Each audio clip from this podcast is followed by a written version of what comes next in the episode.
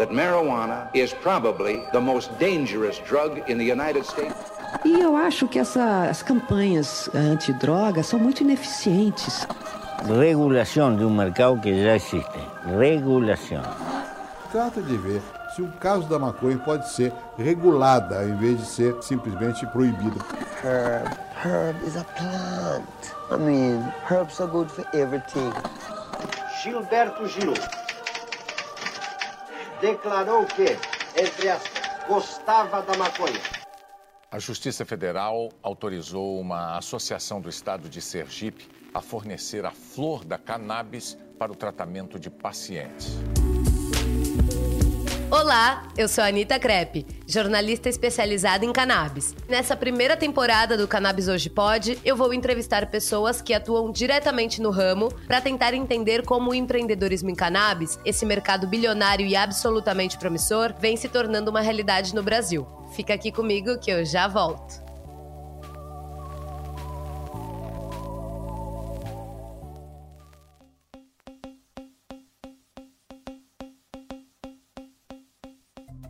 Esse podcast tem o apoio da Biocase Brasil, da Verde Med e da USA Hemp. Ele nasceu do Cannabis Hoje, um projeto de jornalismo independente na cobertura de cannabis e psicodélicos, que começou com uma newsletter quinzenal. Aliás, você pode assinar grátis no cannabishoje.substack.com. Além disso, você também pode se juntar à nossa comunidade com mais de 20 mil pessoas no Instagram. É só seguir o arroba cannabishoje para ficar bem informado. O Cannabis Hoje Pode é semanal e fica disponível no seu tocador de podcasts preferido, sempre às terças-feiras.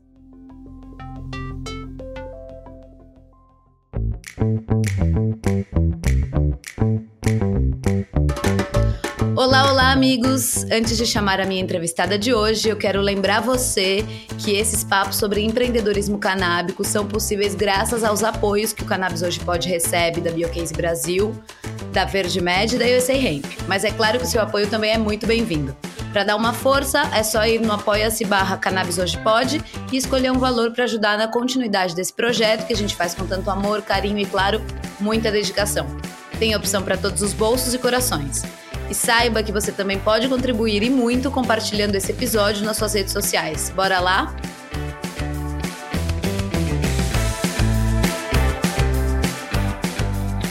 Uma das nossas tentativas aqui no podcast é trazer não só boas histórias que mostrem como funciona esse mercado maravilhoso da cannabis, mas também histórias que nos inspirem. Nos inspirem a levantar da cadeira e fazer acontecer. Nos inspirem a arriscar tudo ou quase tudo por acreditar no nosso sonho. Nos inspirem a ver que sim, é possível. A minha entrevistada de hoje consegue juntar tudo isso na sua trajetória. Muito sucesso dentro do mercado e uma história para lá de interessante fundadora da USA Hemp, uma das marcas de cannabis mais consolidadas no Brasil, Corina Silva é o famoso caso do Veni Vidi Vici, ou seja, ela foi, ela viu e ela venceu. Corina, seja muito bem-vinda. Obrigada, Anitta. Primeiramente, é uma honra de estar aqui com você. É admiro muito a sua postura jornalística, tá? E é sempre um prazer de estar conversando com você e ajudando também, né, a espalhar o conhecimento que a gente tem. Prazer é meu falar com você e eu não te largo desde que eu soube da sua história, desde que a gente conversou pela primeira vez, já fiquei assim impressionada e que sempre é, segui essa trilha do, do avanço do desenvolvimento que vocês trazem para cannabis no Brasil e logo vamos falar sobre isso também para América Latina e continuar na expansão dos Estados Unidos também. Bom, Corina, como de costume, eu vou pedir para você se apresentar nas suas próprias palavras é, para os nossos ouvintes. Quem é a Corina, essa mulher poderosa? Eu sou mãe, esposa, sonhadora, cristã. Tá? Eu acho que isso, isso é, são os primeiros passos né, que a gente tem de formação. E depois eu sou administradora da US Hemp Brasil e também faço parte do grupo que administra Redwood e também a gente tem a parte da empresa nos Estados Unidos, na Europa. Em breve estaremos lançando a US Hemp Latino-Americana e também faço parte do conselho gestor da Fundação Redwood. Uau! Um montão de coisa que a gente vai falar aqui nesse episódio e eu tô super contente de contar mais sobre essas esses avanços, essa história maravilhosa. Bom, é uma honra falar com você, Corina, matriarca de uma família que realizou o feito incrível de migrar para os Estados Unidos e lá montar um império de cannabis que expandiu a operação para o Brasil. Corina, conta pra gente como é que foi toda essa jornada que culminou na criação da USA Hemp. Eu conheço bem a trajetória de vocês, que é super inspiradora, mas nunca me canso de ouvir.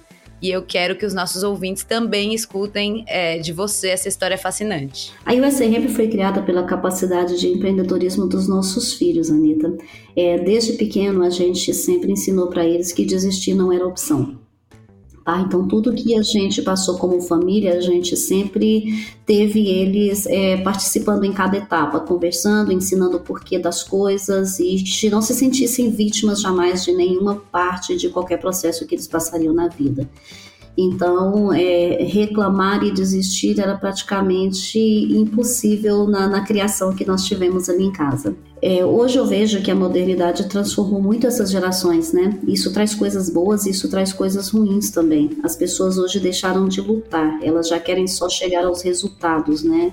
É, e todo mundo esquece que tem-se um aprendizado muito grande com o fracasso. Nós temos oito anos de experiência aqui no mercado canábico né, nos Estados Unidos e no Brasil.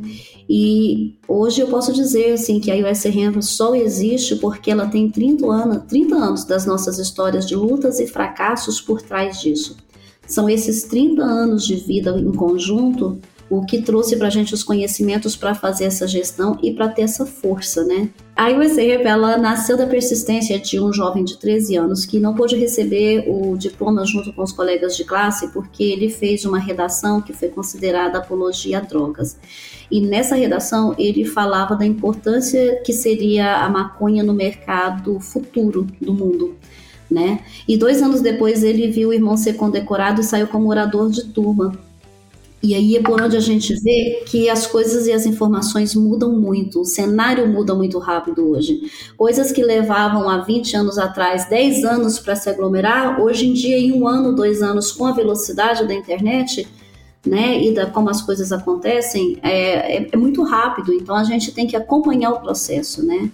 É, a informação hoje ela, a gente tem que pegar ela, adaptar e, e, e colocar ela para acontecer, porque amanhã ela já é irrelevante. Então, tem que ter o trabalho, tem que ter a, a, essa base em que a gente não pode desistir nunca, tá? Tem sempre que se adaptar. É, quando eles chegaram e falaram para a gente que queriam investir em maconha, eu fui a primeira pessoa a falar que era não, e eu queria punir eles assim muito, muito severamente. Eu já te contei essa história antes, e, e foi muito susto, né? É, na minha visão, a gente ia virar traficante mesmo na América e não era isso o propósito que a gente tinha de vida, nem para a gente, nem para eles.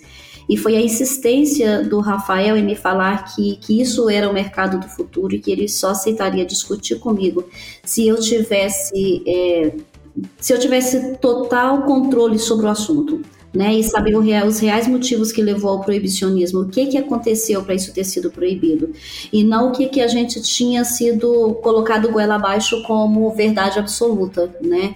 E ele falou: Olha, mãe, aprende. Até para a gente julgar, você tem que ter conhecimento de causa. Para você discordar e ganhar, eu aceito discutir com você e posso até mudar de opinião, mas desde que você me prove que você está certa. E nessa, nessa, nessa de provar que eu estava certa, a gente descobriu que fomos muito errados a vida inteira, assim, que, que a gente foi enganado assim totalmente por, por motivos econômicos e por motivo de controle também da população. É só uma planta e uma planta que traz muito benefício. Maravilhoso escutar essa história. E aí eu me lembrei ali da sua apresentação, quando você se apresentou como uma mulher é, cristã. E aí eu queria saber se houve né, um conflito entre a Corina cristã, a mãe de família, e esse trabalho, essa possibilidade de entrar na cannabis, na indústria da cannabis. Como é que foi isso para você? Na verdade, Anitta, eu acho que essa questão do conflito cristão não houve, não. Era, era simplesmente o que a gente tinha sido educado. Eu sempre fui muito rígida com, com eles, que se tinha uma autoridade e se tinha uma regra, essa regra tinha que ser seguida. E a questão do, do, do, cristianismo e tudo, nós somos cristãos, mas é uma das coisas que eu mais vejo também que, que tem muita, muita coisa que não, não deveria estar dentro das igrejas, né? Então faz muita diferença de, de você falar ah, o que, que a família aceita, o que, que a comunidade aceita. É, a gente tem que ir pelos, pelo, pelo que a gente acredita, pelo que você vai ser visto e como você vai ser é, realmente fazer, né? É o, é o, é o nosso, nosso eu é o que importa. Então, a gente sempre foi uma família que nós nunca deixamos a, a, o que os outros pensam, tanto no meio familiar, como no meio de amigos, quanto na sociedade mesmo, definir o que somos. Perfeito. E o que a gente percebe também, né? A gente sabe que tem ali três bancadas que são as mais difíceis de, de convencer na questão da cannabis, da cannabis medicinal e, e dos outros, das outras utilizações da cannabis.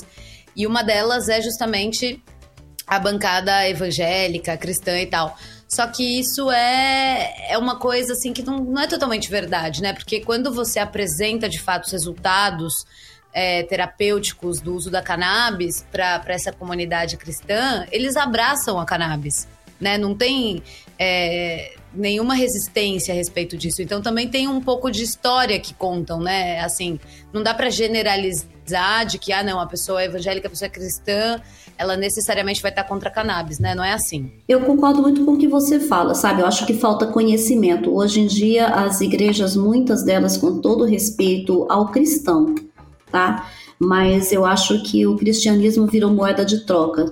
Então a gente tem que tomar muito cuidado com isso, fomentar o que, que é a informação e não misturar isso na Bíblia. Por quê? Porque tem esses estudos em que falam que provavelmente a primeira Bíblia escrita ela foi escrita em papel de cânhamo. Então é uma, uma questão de ser um medicamento. É, ele é simplesmente o que, que é a maconha, o que, que ela é, é todo uso é medicinal. Ah, mas por que, que não? Por que, que é comum você sentar e tomar um, um álcool e, e fumar um cigarro ou de repente qualquer outra substância e não essa? Por que, que é comum a mãe pegar um filho que está ali dando problema na escola e tudo e levar ele, encher ele de remédios controlados? A única diferença entre o veneno e a medicina é só a dosagem.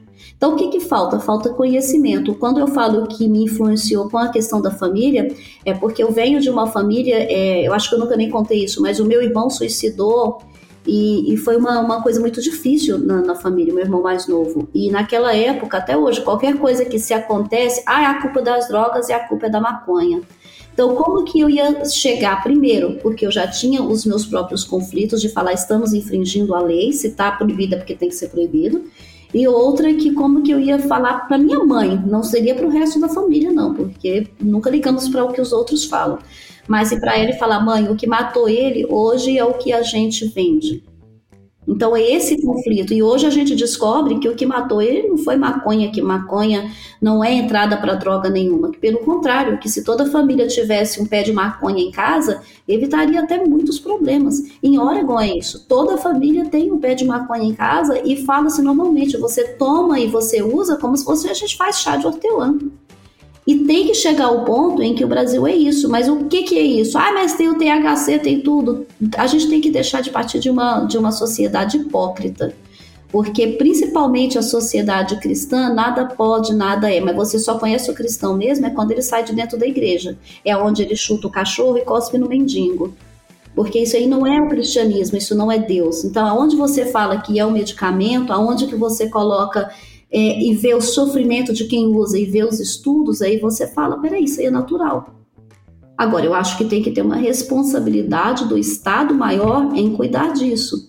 Não é tudo que se vê ali dentro que vai ser o medicamento. Não é. Se fosse assim, gente, é, a gente, todo mundo plantaria pé de tomate, ninguém compraria tomate nos mercados nenhums. E, e, e o que mais existe é, é a, a, questão de, de verduras. Porque se você pode plantar no seu quintal, por que, que você compra? Então a questão da indústria de falarem, ah, mas todo mundo tem que plantar e vai ser a solução. Não, não é solução e não é panaceia. Tem que ter a responsabilidade, mas principalmente conhecimento. Tem que ter testes, tem que ter várias coisas. A planta ela tem, ela é igual, mas ela é como o exemplo do pé de tomate mesmo. Ela produz várias cepas diferentes ali dentro. Precisa ter esse conhecimento que vocês têm de sobra. Aliás, Queria até entender como é que foi melhor, como é que foi essa chegada da USA Hemp ao Brasil, né? Foi um caminho natural, eu imagino, pelas raízes de vocês e por esse, por esse cordão umbilical que mesmo morando fora, nós brasileiros não cortamos nunca com a nossa terra.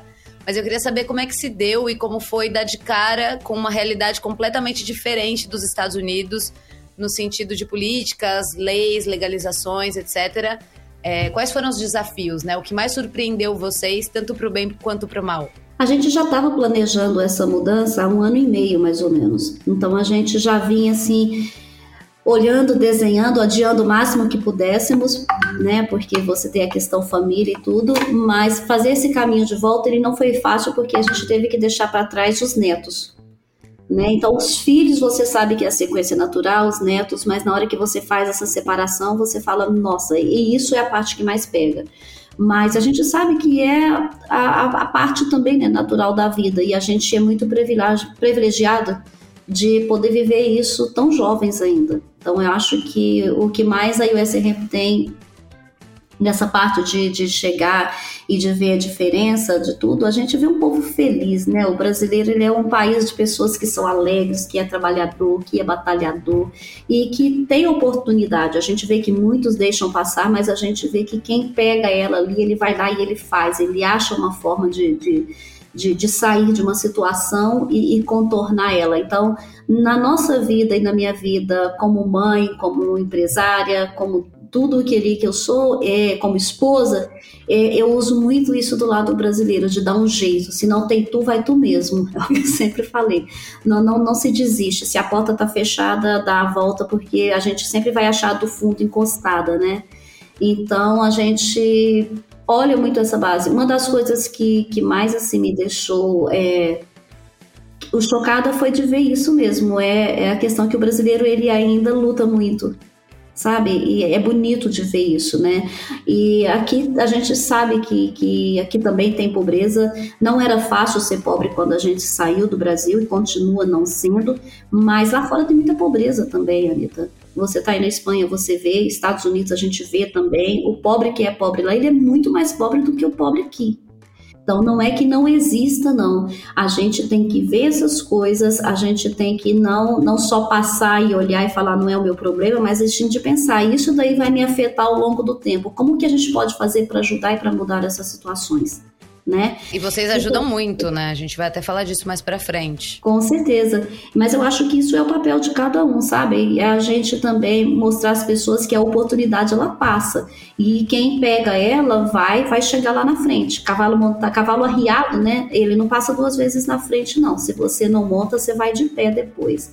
Então, o Brasil, a gente vê ele como um líder, ele é um líder em potencial, como um dos maiores do mundo, para todas as tratativas e, e, e, na produção de cânhamo, pra, tanto para os fins medicinais quanto para os, os fins têxteis, né?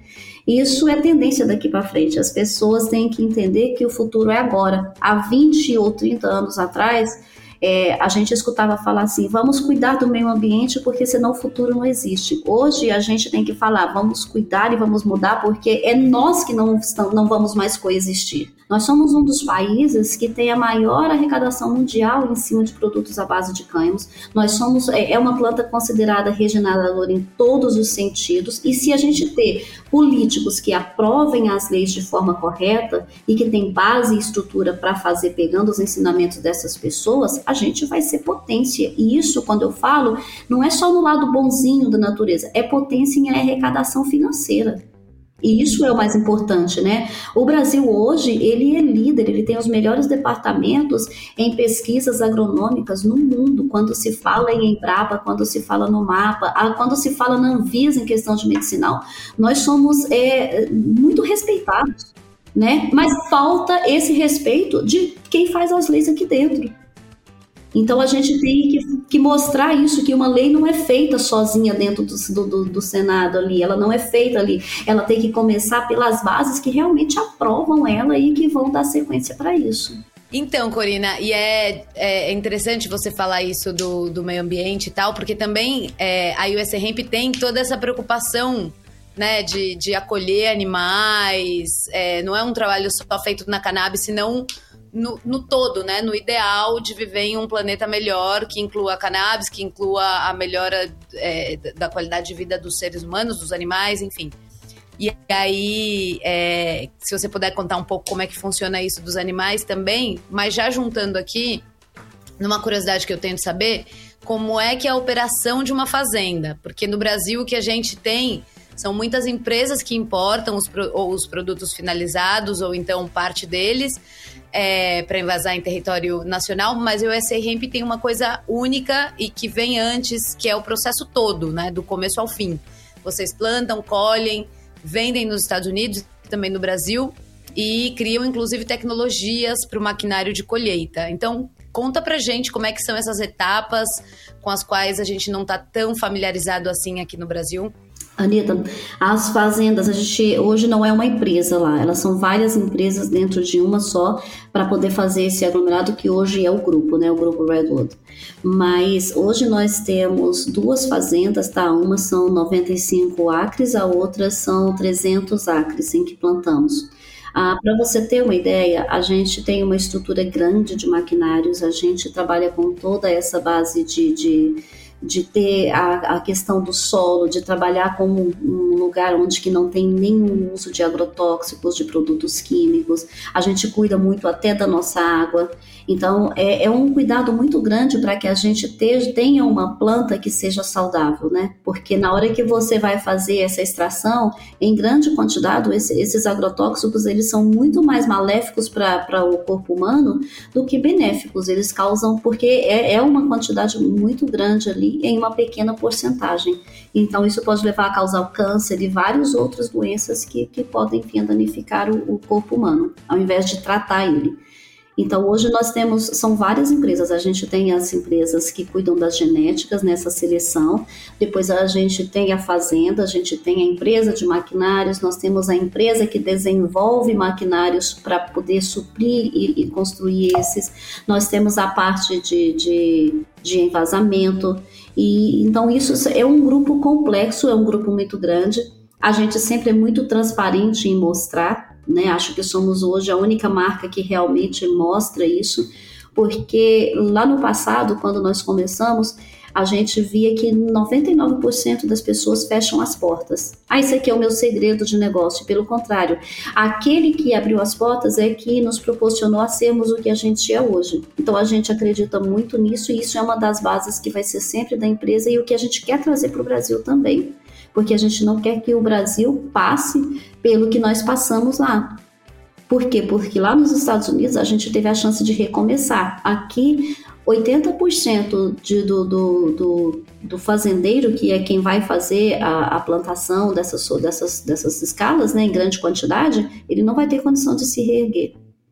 Então, não é que a gente teve ajuda do governo, mas a gente tinha outros recursos onde investimos. Então, a fazenda é uma coisa muito importante, mas isso vem de pesquisa, pesquisa de solo, pesquisas com parcerias em faculdades para saber quais os tipos tem, com os departamentos em que cuidam ali do, da, da, das questões de logística, saber que tipo de solo temos. A gente faz testagem do solo para saber quais são os nutrientes que tem nele, o que, que ele falta. Então, isso é uma coisa que a gente faz duas vezes por ano. Sem contar que, junto com isso, a gente trabalha junto com o departamento do DEA, que é o Departamento de, de Drugs Enforcement, né? Que é o que regula isso.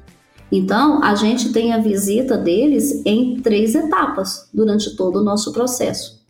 E isso é uma das coisas que o Brasil não pensou, porque está todo mundo olhando a cannabis aqui no Brasil como se ela fosse uma planta só, e não é. Então, para você ter essa base de produzir medicamentos, ok, você vai produzir medicamentos e a lei é 0,3, né, abaixo de THC, você tem que ter certeza de que essas plantas também vão produzir abaixo disso. Então, é uma das partes mais importantes. Depois disso, vem a parte da testagem, vem a parte de colheita. Produzir, plantar é muito engraçado, é muito bom e muito útil. Né? Mas uma coisa que a gente sempre fala é que uma coisa é você plantar 100 plantas, outra coisa é você plantar 300 mil. Então é aí onde entra onde todos os problemas, aonde nós erramos, aonde nós aprendemos e aonde nós estabilizamos o que tem que ser feito e a gente quer passar esse conhecimento de mercado para o Brasil. Estamos muito abertos. Incrível. Vocês começaram em que ano? Nós começamos em 2015. Uau, Corina, é uma empresa até jovem, né? Mas vocês acumularam aí é, um conhecimento e fizeram uma expansão. Daí, por exemplo, no cânhamo, né? Vocês utilizam toda essa produção ou acaba havendo um excedente? O que, que vocês fazem com esse material? Porque, salvo engano, uma coisa com a qual vocês ainda não mexem é a fibra do cânhamo, não é isso? Talvez uhum. já esteja nos planos. Conta pra gente. São duas plantas diferentes e é uma coisa que o Brasil também é, não olhou nessa separação, Anitta. É muito importante a gente falar disso o tempo inteiro. Às vezes as pessoas, a gente chega em congressos ou a gente chega em locais para reunir e aí as pessoas falam, e a gente fala, olha, mas vocês estão trazendo um balde de água fria? Não, a gente está trazendo a realidade. O balde de água fria é na hora que as pessoas entenderem que não é. Então a gente está falando de duas plantas totalmente diferentes uma da outra. Uma coisa é o cânhamo, outra coisa é o hemp americano, e, e, e apesar de a tradução para o português ser a mesma coisa, não é. Tá? O, o hemp americano, que é a, planta derivada da cannabis, que produz os, os, os, produtos de CBD, né, que ela produz mais CBD do que THC, essa foi a genética desenvolvida ali nos meados de 2012 a 2015 para produzir mais CBD. Dentro dela, dessa mesma planta, tem a cannabis que produz o maior teor de, de THC, que é o que todo mundo já conhece há milhares de anos. Né? Então, essa planta é uma planta considerada igual uma árvore de Natal. Ela cresce como uma árvore de Natal. Ela pode ficar grande, maior do que a gente, ou ela pode ficar pequena, depende do tempo de, de sol que ela tem ali na natureza, né? para ela amadurecer. E quando a gente fala do cânhamo em si para produção de fibras, isso aí a gente está falando de uma planta que ela cresce como bambu. Então, são totalmente diferentes. Ela vai produzir sementes, sim, mas essas sementes dela têm muito pouca quantidade de CBD ali dentro. Tanto que ela é mais utilizada para a indústria cosmética e para a indústria alimentícia. Então, dali a gente faz outras coisas, como hoje a gente usa quinoa, como hoje a gente usa todos esses outros é, nutrientes, mas que não tem tanta a, o teor tão alto de CBD ali dentro. E aí esses produtos eles são usados para fibras. Por quê? Porque as fibras deles são super resistentes. Isso, o cânhamo é o que, que sustentou os Estados Unidos durante muitos anos. Inclusive na Primeira Guerra Mundial foi o que sustentou o país porque as roupas eram fabricadas de cânhamo e tudo que existia, o que era com base em tecidos, também era fabricado de cânhamo. Quando os homens todos foram para a guerra, as mulheres tomaram frente, continuaram mantendo e suprindo. Então a gente tinha as roupas dos soldados, as lonas das caravelas, as lonas das barracas, tudo que era produzido, as cordas, até hoje é produzido ainda com, com hemp, com cânhamo. Então, essa produção para tecido é o cânhamo que a gente usa na linha têxtil e também na indústria da, da construção civil. Então, esse produto, apesar de ele ser o que deu abertura para aprovação da lei nos Estados Unidos, que é o Farm Bill, ele não, os Estados Unidos não têm produção suficiente dele. Entende? No mundo hoje, só dois países detêm essa produção. China e Índia. Então, quando a gente fala China e Índia, a gente fala já de um outro mundo que é uma mão de obra que a gente sabe de onde ela vem, né? Então, claro que isso está mudando aos poucos, já tem empresas que já estão começando a perceber que é lucrativo, mas ao mesmo tempo a gente também entende que tudo que nós usamos no mundo hoje vem da China e da Índia a roupa que eu uso, a roupa que você usa, a Tupperware que você coloca a sua comida, o seu prato, a caixa do produto que, que chega, isso daí é tudo produzido na China e da Índia ou com matéria-prima que vem de lá. Então, o que, que a gente tem que fazer? A gente tem toda uma estrutura no mundo para fazer com que o Brasil consiga suprir muito isso. Nós temos terras boas, nós temos espaços, nós temos climas. Se a gente for falar hoje de algum país no mundo que está adiantado com relação ao cânhamo, é o Paraguai. O Paraguai está fazendo isso, mas ele não produz ali. Ele tem a grande quantidade que eles estão fazendo testes e várias outras coisas. Realmente ele está no cânhamo, ele está saindo na frente. Com relação a gente ser líder nisso, a gente pode e deve começar a fomentar essa indústria, né? Porque é uma indústria nova ainda. Mas a gente sabe que se, se o Brasil começar a olhar na potência que é isso, que é uma roupa que vai ser totalmente feita de um produto que não agride a natureza, que ele vai cuidar também das questões das camadas de, de, de ozônio, que a gente vai poder estar tá pegando benefícios ali com toda essa troca de carbono também, que a gente, que ela recupera o solo, que ela, que ela limpa o ar ali. Então é uma planta muito benéfica, sem contar do outro lado, que também é o lado medicinal, que é a planta irmã. Perfeito, deu uma aula aqui, Corina. E vem cá, eu sei que a responsabilidade social tem um peso muito grande dentro da USA Hemp. Eu queria que você falasse sobre como uma empresa de cannabis pode e deve se envolver nesse tema que vocês dominam. Aliás, vale citar que a USA Hemp foi pioneira no Brasil ao lançar o projeto no Morro do Alemão, em que vocês montaram toda uma operação de atendimento de crianças atípicas que hoje recebem gratuitamente medicamentos à base de cannabis. Vocês, inclusive, inspiraram outras empresas a se envolver nesse projeto e chamaram a atenção de todo o setor para uma urgência é, que é a equidade social, né, de reparação histórica. Fala, fala pra gente sobre isso. Anida, eu acredito que é dever de todos nós estender a mão e, e dar oportunidade para alguém. Sabe, independente se, se, se você é rico ou se você é pobre, você pode dividir o seu pouco porque isso só vai te fazer multiplicar, né? E eu falo muito que hoje em dia, se a gente, o SRM está aqui, se eu como Corina estou aqui hoje e consigo estender a mão, é porque lá atrás, na nossa pobreza de criança, alguém estendeu a mão.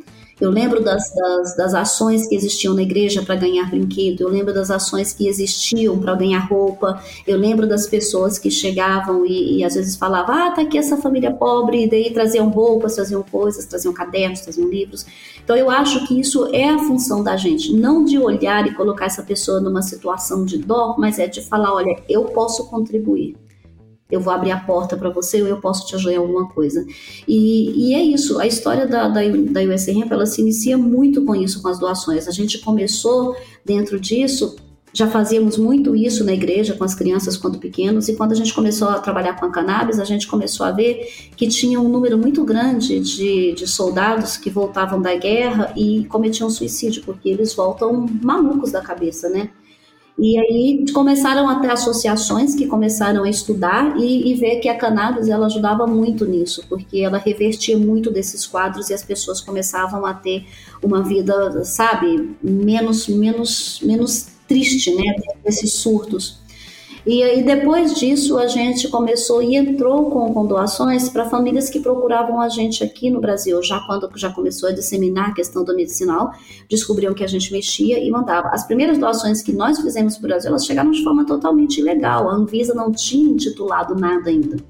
E depois que a Anvisa institucionalizou e organizou, e a gente começou a receber muito mais até. E de repente a gente começou a receber pessoas que queriam comprar. E aí a gente falou, não, peraí, agora é hora de organizar, porque uma coisa é você ajudar, outra coisa é você infringir a lei para compra. E aí daí surgiu a USA Ramp no, no Brasil. Com ela também a gente continuou seguindo a questão das doações. É, um dos motivos que a gente doa é porque eu nunca acreditei em pagar alguém para fazer um marketing para você.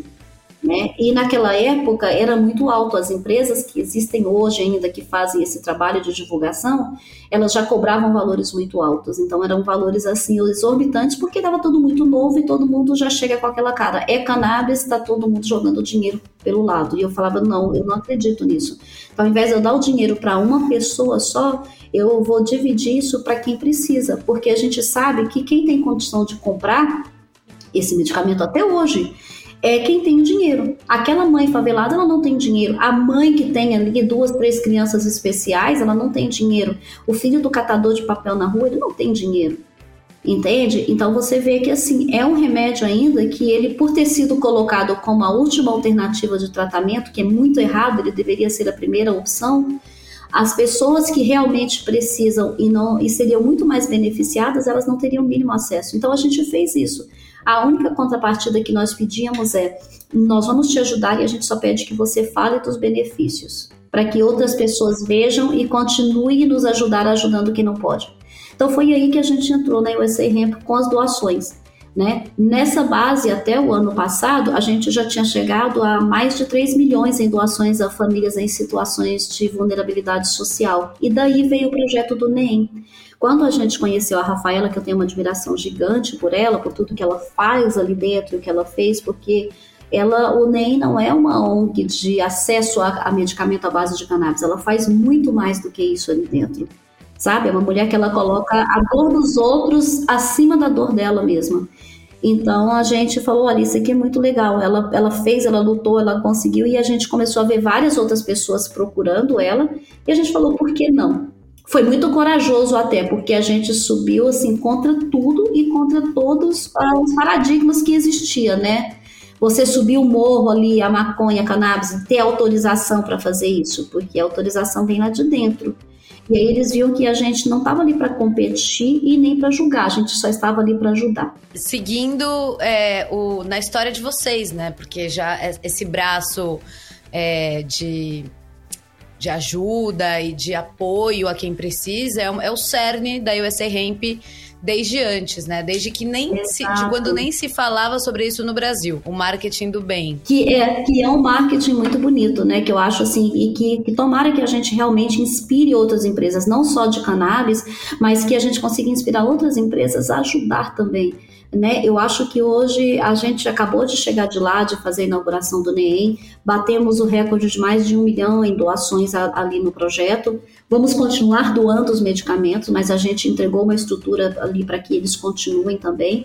Mas uma das coisas que eu vejo uma das coisas que eu vejo e fui e vi, às vezes as pessoas chegam e falam assim: ah, mas o que mais te impactou lá foi a pobreza? Não, não foi a pobreza. Eu vi famílias ali que trabalham muito, eu vi famílias que lutam, eu vi famílias que você entra, apesar do barraquinho ser super simples por fora, nós fizemos questão de conhecer muitas das pessoas que recebem o nosso medicamento. E a gente viu aquela família que trabalha muito, que a casa é super limpinha, que você chega e senta para tomar aquele café, que a xícara vem brilhando ali areadinha. Então você fala assim, gente, são famílias que trabalham muito e quando você escuta aquelas histórias ali de luta e superação, o que que falta ali dentro? Falta a gente pensar que aquelas famílias, eles são os pais das crianças que vai ser o futuro do país. Então o mundo olha muito assim, ah, não é a favela, é só o crime. Não, é a favela que mantém a burguesia e os negócios grandes de quem vive lá embaixo, porque eles são quem trabalham lá embaixo. Então não adianta a gente olhar e separar. A gente tem que olhar como um todo para o pobre em si, para as pessoas que não têm condições assim, pensar que a gente tem que trazer educação, a gente tem que dar acesso à educação. Quando você me perguntou lá atrás uma das coisas que eu achei que, que eu senti mais assim ah, o impacto da diferença dos Estados Unidos e aqui é que os Estados Unidos investem em educação. O Brasil não. O Brasil ele quer que a população seja burra porque a população burra, sem conhecimento, ela não, ela não questiona. Então, hoje a gente vê Estados Unidos, você passa, porque a maioria das cidades são, são vilarejos pequenos, as cidades grandes realmente são os grandes centros, e depois o restante do país mesmo, 90% deles são cidadezinhas muito pequenas. Você passa por elas e você vê escolas que às vezes são maiores até do que a própria cidade. São duas coisas que eles investem muito. É a escola, né, que ali está desde a primeira escola até a faculdade, é, e os hospitais. É isso. E aí, falando assim também de futuro, né? Vocês aí, o SRM tem um olhar especial para o futuro dos atletas, né? Vocês também têm vários projetos de apoio e patrocínio para eles. É, inclusive, tiveram junto com Daniel Chaves apoiando o maratonista nas Olimpíadas de Tóquio. Qual que é a importância que você, como empresária, vê no apoio de marcas de cannabis ao esporte? Por que, por que, que vocês escolheram esse nicho? A gente vê o esporte como uma peça-chave na sociedade sabe? O esporte é, uma, é onde você consegue colocar a criança rica e a criança pobre para sonhar igual. Elas não têm o mesmo privilégio. A criança rica tem a chuteira da Nike, da Adidas. A, a criança pobre vai de chinela havaiana e no máximo descalço mesmo. Mas ela consegue sonhar igual.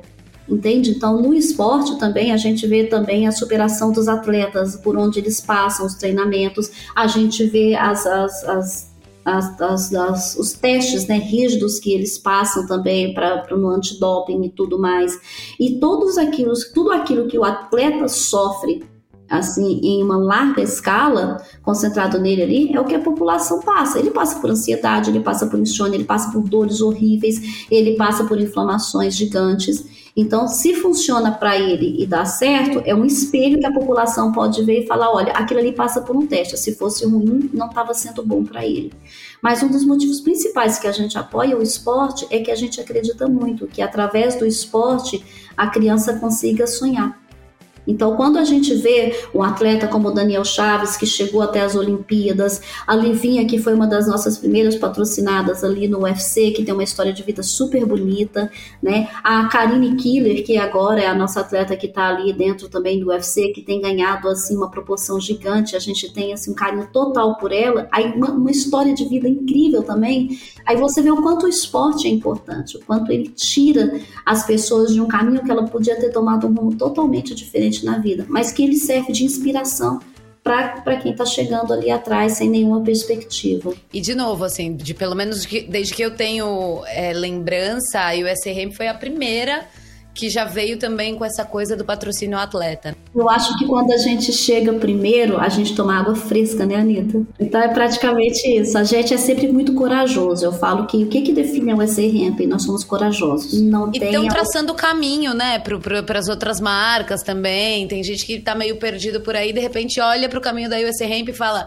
vou atrás, porque tá dando certo, tá gerando fruto. E, e, e, parece que quanto mais abundância vocês geram, né, seja na, na, nas comunidades carentes, seja para os esportistas, parece que isso volta automaticamente para vocês, né, de alguma maneira. Eu falo que o bem ele sempre volta, né? Tudo que a gente planta, a gente colhe. A vida é muito boa porque ela te dá sempre a, o livre arbítrio, mas também ela é muito justa que você só vai colher o que plantou. Então é, é, exatamente isso. O quanto de bem a gente faz, o quanto a gente planta, o quanto a gente ajuda, isso volta e volta em uma carga muito maior. Por quê? Porque a gente não faz pensando no dinheiro. O dinheiro é consequência. E esse dinheiro a gente continua usando ele para continuar ajudando muita gente. Né? A prova disso agora é a institucionalização da, da Fundação Redwood no Brasil. Então a gente vai entrar com acesso a mais medicamentos, com acesso a construir é, outros projetos ao longo. Agora a gente está entregando o projeto do NEM lá na favela. Hoje a gente atende mais de 87 favelas, né, lá dentro do complexo inteiro do Rio de Janeiro. Isso é uma coisa muito bonita de ver. Mas aí agora a gente já vai passar a apoiar projetos em outros estados. A gente está aqui em Goiânia, chegamos é a nossa casa, a gente vai começar a apoiar o Mãe de Cannabis aqui que vai estar tá fazendo um, um, aspecto muito bonito. A gente tem a Vila São Catolengo, que agora é uma. A Vila São Catolengo me emociona muito, porque é, foi onde a gente aprendeu e onde o Rafael, quando criancinha, lá, 5, 6 anos, dava muito trabalho na escola. E eles é, chegaram para a gente e falaram: olha, essa criança precisa de um psicólogo. Mas a gente já sabe que vocês, como família, não têm condição de pagar. E não adianta a gente só receitar um remédio caro. Faz isso, leva ele. Tem uma associação, uma fundação, era perto da escola, até perto de onde a gente morava, que cuidava de crianças deficientes, carentes e abandonadas pelos pais. E ela falava: às vezes você só leva e deixa ele conversar essas crianças um pouco para elas já é muito, mas ele vai entender que tem muito mais coisas ali além. E a gente fazia parte disso, ele ia, levava. Eu lembro que tinha, assim, tinha, tinha crianças que não tinham. São, são é os abandonos mais, mais doloridos que existe na vida. Mas só da gente chegar lá e ele sentava e tinha um menininho que tinha sido abandonado, é, recém-nascido, no lixão. Quando acharam ele, ele estava coberto de formiga, é, lava-pé. Então as formigas queimaram o corpinho dele inteiro. Então ele ficou cego, ficou teve que com cicatrizes de queimaduras muito graves e tudo, e além de tudo deficiente porque faltou oxigênio logo depois que, que a mãe nasceu. Acho que ela deve ter dado à luz ali mesmo.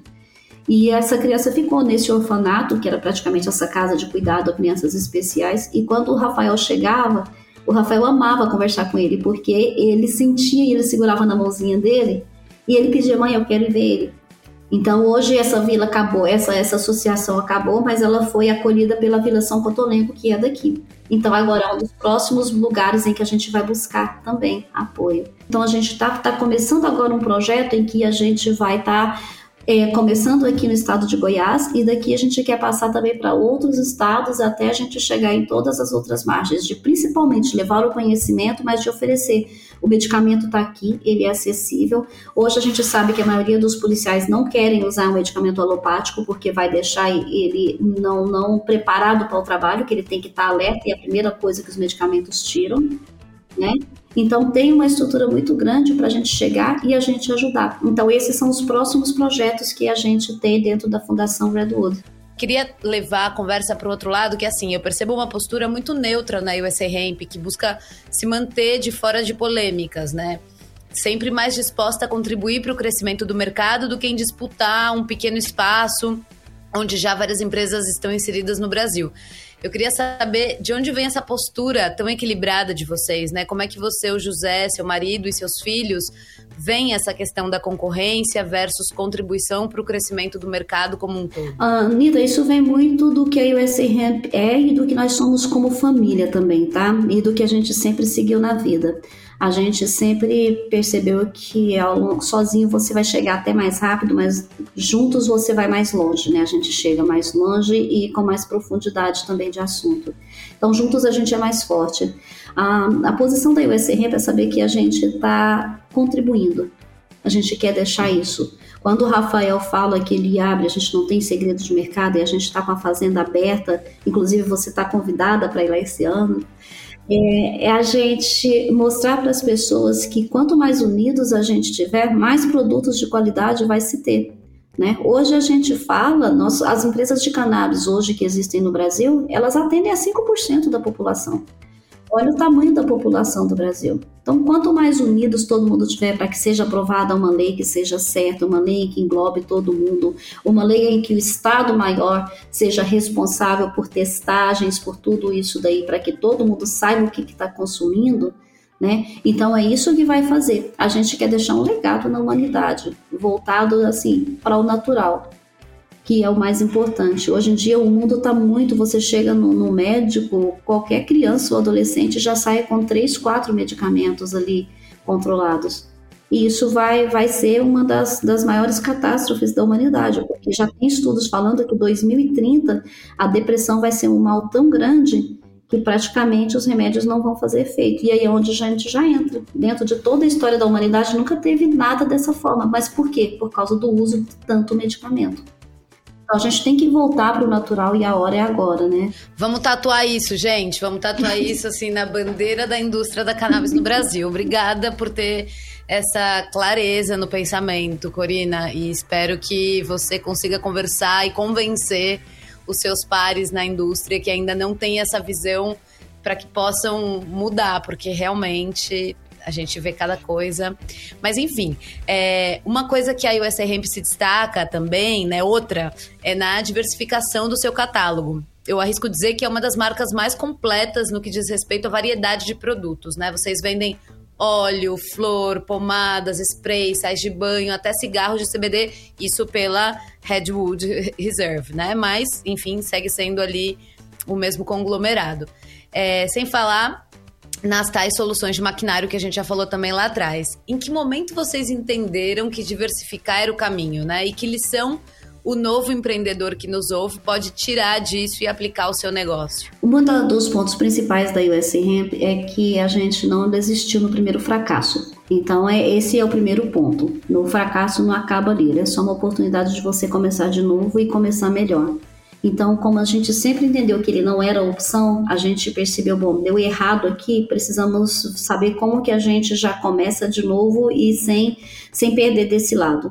Um dos problemas que a gente via na indústria lá no passado é que ela, o, o, o fazendeiro, quem planta, ele não tinha lucro o lucro ficava no atravessador. Então, por isso que a US hoje é uma empresa vertical, ela não deixa ninguém ter nenhum atravessador. Nós cuidamos de tudo. Por quê? Porque assim a gente consegue ter um produto de melhor qualidade, um produto que seja tem uma qualidade excepcional e um produto totalmente transparente, né? Através disso, a gente também percebeu que quando o barco afunda, a única opção que você tem é de nadar, porque senão morre afogado.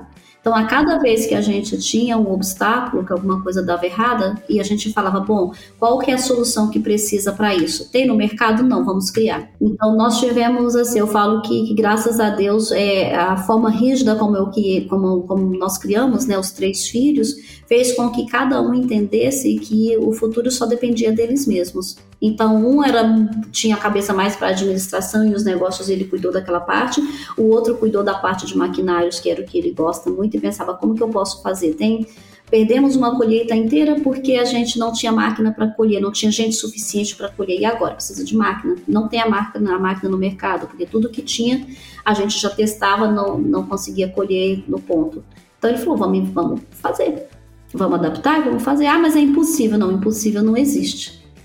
Então, se trabalhou, a gente fala assim que eles trabalhou. Quando dava errado, a opção era descobrir o que fazer, adaptar isso e transformar isso em mais um produto.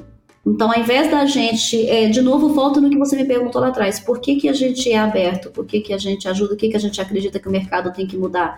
É porque se a gente também tivesse ficado com isso daí só para nós, não estaríamos aqui hoje e nem as outras empresas que se beneficiaram juntos também estariam. Porque quando a gente descobriu a máquina e falou deu certo para a gente, a gente abriu e mostrou. Chegaram e falaram, então vende para nós que não tem mais nada. Na época da corrida do ouro, a gente vendeu pá. E foi isso que deu dinheiro. Foi isso que manteve a empresa para que ela tivesse a base de recomeçar. para ser a empresa que é hoje. Então, é exatamente a gente segurar nas mãos e entender que quando você está junto com alguém, todo mundo ali se fortalece. É o cooperativismo, né? Não é a concorrência. Maravilhoso. Anotaram aí, pessoal? Anotamos a, a receita do sucesso de Corina, porque realmente, né? Se você der o seu melhor ali, não tem outra. Você vai crescer, né? Não tem, não tem muito não tem segredo dentro desse segredo, né? Corina, já indo aqui para os quadros, é, a gente tem três quadros para finalizar o programa. Bora para eles? Bora.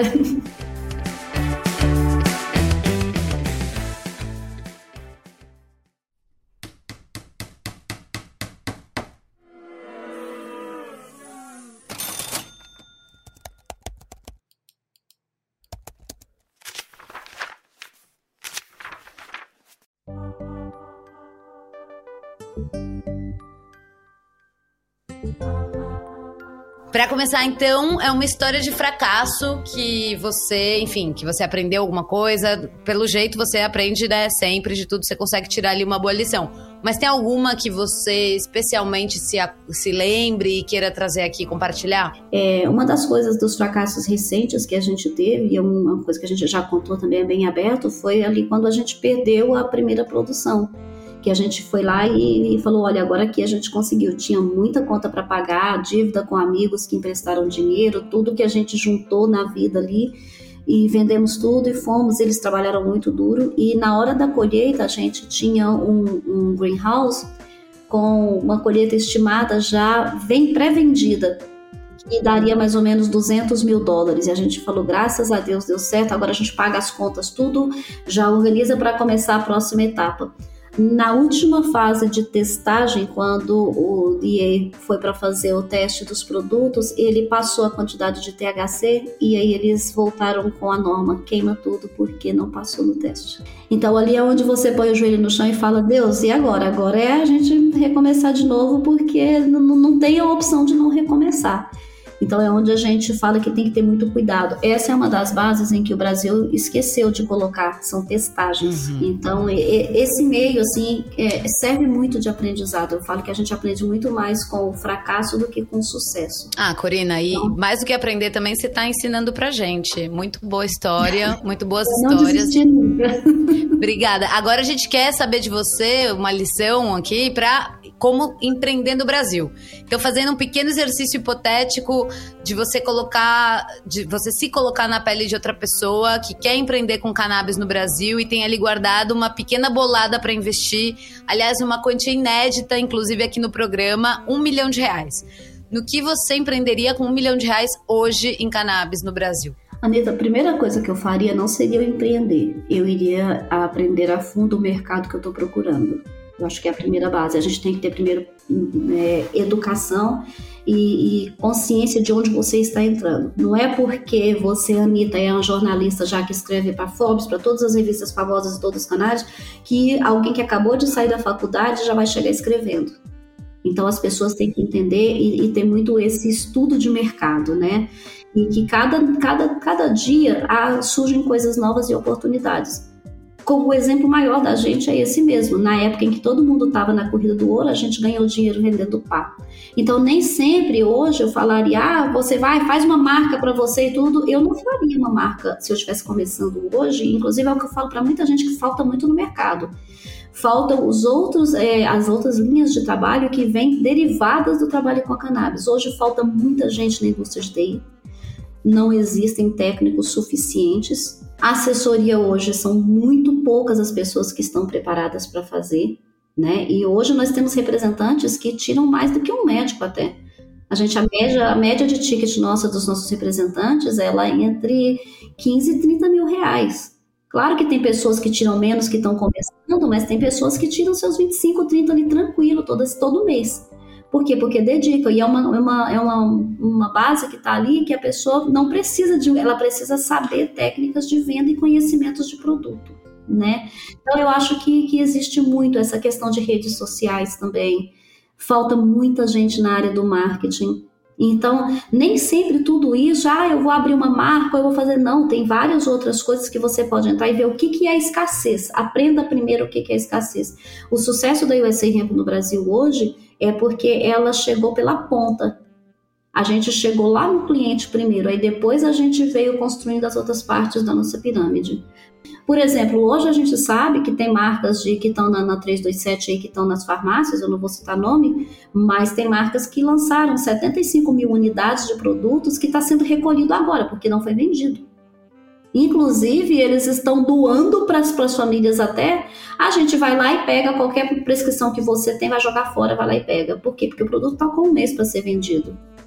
Então, o que que falta é conhecimento de mercado. Aonde que está faltando a, a, os outros negócios que podem ajudar a esses? Nem sempre é. Eu não investiria um milhão de reais se eu tivesse eu investiria em trabalhos que, seria, que geram rendas a partir dali e que geram para qualquer outra base de negócio, né? Claro. Não, muito bom. Adorei a dica. É, no aí, nosso terceiro quadro aqui é, é o Cannabis Indica. A gente pede para você uma sugestão de pessoa imperdível da cannabis ou dos psicodélicos para seguir no LinkedIn ou em alguma outra rede social que você goste. Eu gosto muito da, da Vivi, da Viviane Cedola. Ela, ela, principalmente ali por ela ser mulher, mas ela sempre se posicionou de uma forma bem, bem direta, sem sem, sem, sem ser ativista, né? Mas ela sempre posicionou ali com muito educativo, com muito conteúdo e principalmente onde ela está hoje. Então é uma pessoa que eu, eu, super indico, eu gosto muito dela. Ótimo. Quem quiser, quem não conhecer a Vivi, todavia, já temos episódio do podcast aqui conversando com ela, do Cannabis Hoje Pode, com a Viviane Cédola, que eu aprendi que é Cédola. É, e então é isso. Quem quiser, tá lá à disposição. E aí, para seguir aqui no Cannabis Indica, é, a gente queria uma dica de conteúdo, filme, podcast, livro, alguma coisa assim que você gostaria de que as pessoas vissem sobre cannabis? Eu gosto muito do livro de cannabis medicinal do Dr. Mário Greco. Ele tem um conteúdo incrível para quem não conhece e, e tanto para o leigo quanto para o médico. Eu acho que é um bom guia para se aprender bastante sobre a atualização da cannabis no Brasil.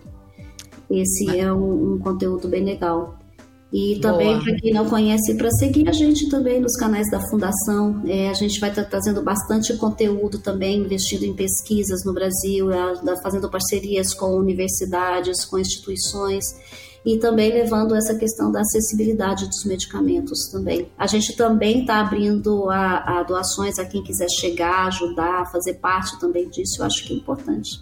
Isso que a gente quer saber, os arrobas, é, tanto seu quanto da própria USA Hemp, para quem queira ajudar, para quem queira se tratar com os melhores produtos disponíveis no mercado hoje, que são da USA Hemp. Então, conta pra gente, quais são os arrobas de vocês?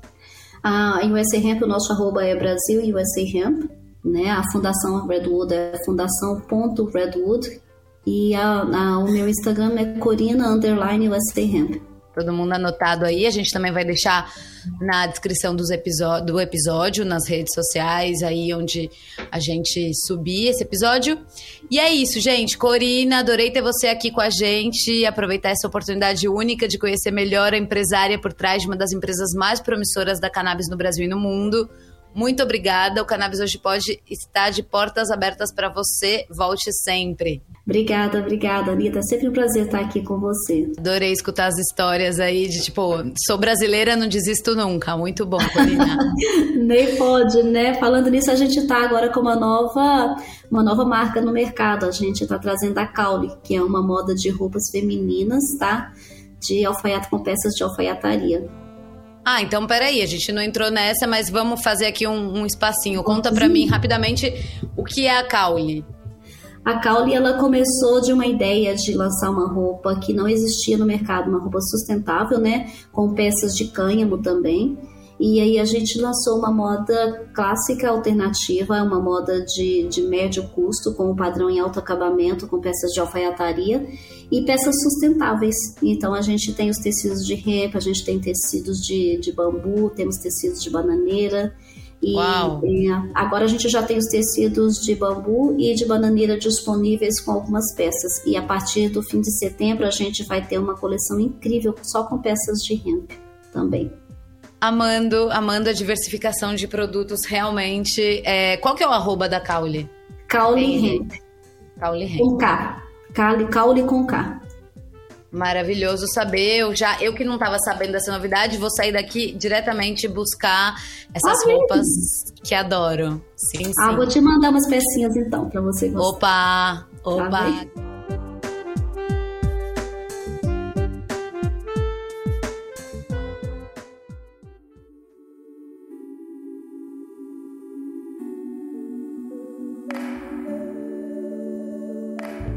Graças a você que ficou até o final. O Cannabis Hoje Pode vai ao ar às terças-feiras e é apresentado por mim, Anitta Crepe. O programa é uma produção da Leopoldo Electrical Group e conta com o apoio da Biocase Brasil, da Verde Med e da USA Hemp. Se você quiser entrar em contato, é só mandar um e-mail para cannabishoje@gmail.com. E aproveite para seguir o perfil do Cannabis Hoje no Instagram, arroba Cannabis Hoje. É isso, até semana que vem.